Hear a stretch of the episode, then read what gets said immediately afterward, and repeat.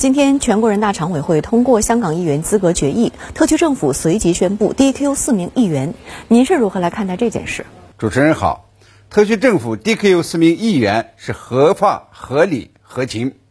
全国人大常委会授权港府直接按照框架标准撤销不达标的议员资格，不用经过法庭程序，这是合法。而全国人大常委会呢通过的关于香港特区立法会议员资格问题的决定。这是为了完善“一国两制”制度体系，维护国家安全和香港宪制秩序的又一重要立法，符合中国和香港民众的共同利益。香港被 DQ 的四名议员呢，其实在今年七月已经被取消这个下届立法会的参选资格，这是因为呢，立法会延期一年而暂时保留。这些人呢，在立法会不是为了参政议政，而是要拦炒立法会，阻止任何经济民生及其他方面的法案。已经大大越过了作为议员的底线 DKU 他们呢又是完全合理的。由于这些蓝潮派议员的捣乱，一些涉及经济民生的法案迟迟通不过，那么已经严重影响到了这个香港民众的工作和生活。DKU 他们呢是顺民意的事，这呢就叫合情。那么最近呢，香港民众和媒体呢也多有呼吁，要求港府和中央出手解决这一难题，以便呢让香港立法会。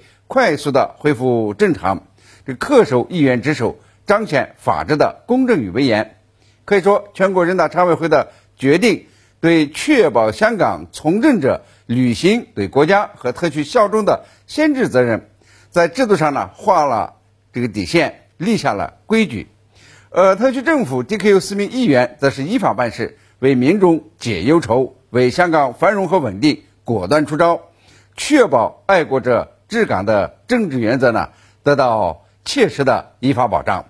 在实行议会制度的其他国家和地区，有没有议员被 DQ 的案例呢？他们在议会有哪些规矩呢？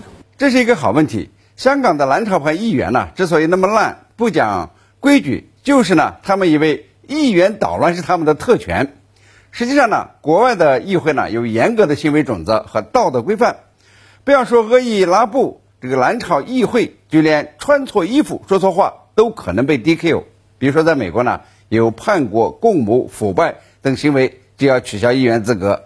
大约呢，有十五名参议院、五名众议院被 DQ 过。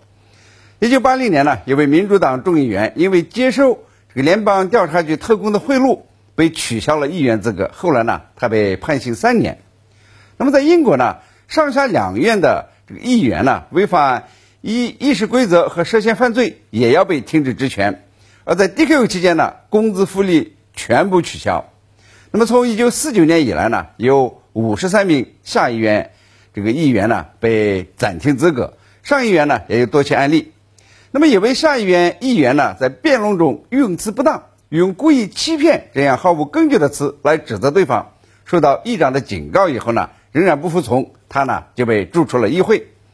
还有一位议员呢，在执行公务的时候带家人豪华游，没有向首相和议会报备。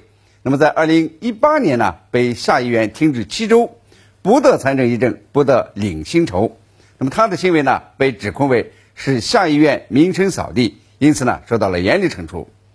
在一旦澳大利亚呢，这个议员因被爆出拥有双重国籍，以不忠诚国家呢而被 DQ。那么在德国呢，议员因为穿上新纳粹分子喜欢的服装品牌而被逐出议会，并且禁止参加以后的议会活动。